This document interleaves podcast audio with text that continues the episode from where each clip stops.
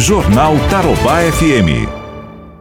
Nós teremos uma entrevista ao vivo com a secretária de Educação de Londrina, a Maria Tereza Pascoal de Moraes. Tem muita gente perguntando como que fica, se vai ter retorno, se vai ter volta às aulas, se não vai ter, como que está o plano de retomada, né? As aulas estão suspensas, você sabe, né? O prefeito já renovou o decreto que determinou a suspensão das aulas. Nós vamos trazer as informações para você. Está chegando aqui já nos estúdios aqui da Tarobá FM a secretária de Educação então. Então nós já vamos falar sobre esse assunto que eu acabei de chamar, que é um assunto muito importante. As pessoas estão em dúvidas, pais apreensivos, aguardando as informações que nós vamos trazer aqui. Secretária, muito obrigado pela sua presença, muito bom dia. Obrigada, bom dia.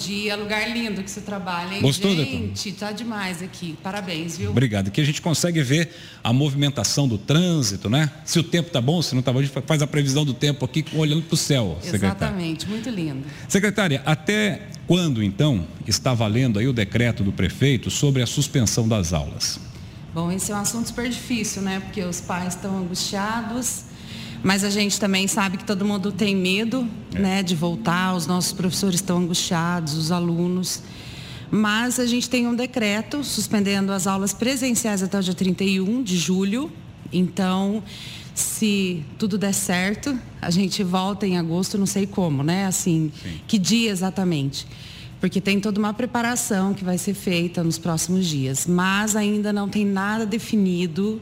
Esta é uma crise de saúde pública e nós vamos esperar os especialistas se manifestarem. É, é possível dizer se o ano letivo já foi perdido ou não? Não, não, não, é, não está perdido. É, as nossas crianças estão fazendo as atividades, principalmente as crianças do primeiro ao quinto ano, isso é super importante. A gente tem um plano é, de recuperação aí dessas crianças. Todas serão atendidas, todas que tiverem dificuldade, que não conseguirem, serão atendidas, porque o ano não está perdido. Uhum, isso é muito importante, essa informação é muito importante, porque pelo menos você cria uma esperança, né, secretária? Agora, como que vocês estão é, monitorando isso? Né? Como que vocês fazem a, a, verificação se as crianças estão acompanhando esses conteúdos? Como é que elas fazem, entre aspas, a prestação de contas né, para os professores? É bem isso mesmo. Os professores, eles fazem um monitoramento da turma. Quem está participando, quem não está participando, sempre levando em conta o que as famílias relatam. Por exemplo, tem famílias que optam por fazer as atividades no final do dia, depois que os pais chegam do trabalho.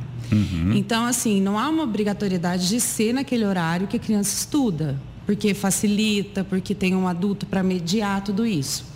E tem famílias, por exemplo, que deixam acumular, às vezes mas eles encaminham essas atividades. Quem tem internet e usa o, as redes sociais, uhum. encaminham fotos, encaminham perguntas. Então, o professor sabe se a, se a família está interagindo ou não. Uhum. E quem não tem, a cada 15 dias leva na escola toda a lição que foi feita.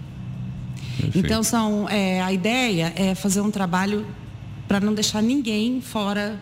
A gente sabe que esse momento é muito difícil. Nós temos muitas pessoas que não têm internet, é, que não têm acesso, às vezes na casa, e quem está me ouvindo aí, alguma mãe que está me ouvindo vai falar, é assim mesmo. Exatamente. Na casa, às vezes, só tem o celular da mãe, porque as crianças são muito pequenas, né? Não, não dá para deixar com o celular na mão, senão eles nunca mais saem do celular. Então a mãe às vezes tem que dividir a lição entre os filhos. Faz o, tem um filho no primeiro ano, tem um filho no terceiro ano. Uhum. Aí ela tem que receber a lição das duas professoras, fazer com o filho. Então é bem difícil. A gente entende essa dinâmica da família e nós estamos atentos a isso para incluir todo mundo. Secretária, uma coisa que a gente está percebendo aí é esse movimento, é, da escola particular para a escola é, pública, não é? Você já tem um levantamento aí de quantos pais já procuraram a rede pública por conta de não terem suportado pagar as prestações nas escolas, tiveram que deixar as escolas particulares, né? Tivemos até a notícia de que um colégio tradicional de Londrina praticamente encerrou é, o, o, a educação infantil. Então, qual a demanda que vocês estão recebendo lá na secretaria desse público que pode estar migrando, por, por questões até econômicas, do, da rede privada para a rede pública? O que a gente tem recebido na secretaria são pais que realmente perderam a renda. são profissionais liberais, são pessoas que tinham uma vida totalmente estabilizada antes da pandemia. E esses pais, essas mães, avós, inclusive, estão muito angustiados porque eles não têm mais dinheiro para pagar mensalidade. É, então, temos sim percebido um aumento do, do número de alunos.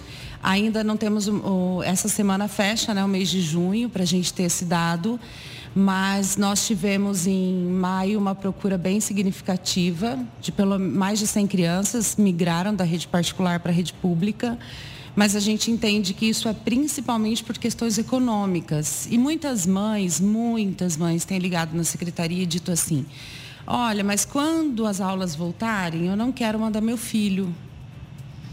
Eu, ele tem asma, ele tem bronquite. Como é que vai ficar isso? Então, a Secretaria de Educação também está se preparando para isso. Muitas famílias vão optar por deixar os filhos em casa, a gente sabe, porque a gente também sabe que muitas famílias estarão de luto. Muitos de nós é, perderemos pessoas conhecidas, a gente sabe disso. E é claro que a gente não quer que isso aconteça, mas muitas famílias estarão muito abaladas depois de tudo isso.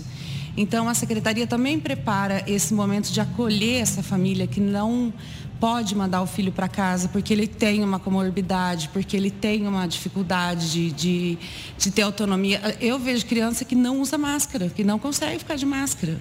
E como essa criança que não consegue ficar de máscara vai para a escola? Lembrando que educação infantil o ideal é que não, de 0 a 2, não uhum. use máscaras. Sociedade Brasileira de Pediatria já diz que criança de 0 a 2 não pode usar máscara porque sufoca. Sim. Então a gente já sabe que vai ser um retorno super difícil, super complicado. E quando isso acontecer, nós temos que estar preparados para tudo isso. Tá certo. Secretária, e a questão alimentar? Eu me lembro que lá no início vocês mantiveram aquele fluxo de, de, de produção de merenda e levando, inclusive, até as comunidades mais carentes, com apoio dos professores, voluntários e tudo mais. Como é que está isso hoje? Nós Sem ainda, aula há tanto tempo. Ainda entregamos para as famílias é, que estão cadastradas na assistência social. Assistência social tem alguns cadastros, como o CAD Único, um próprio é, IRSAS, né, que é o daqui da, da, Prefeitura de Londrina, é ótimo.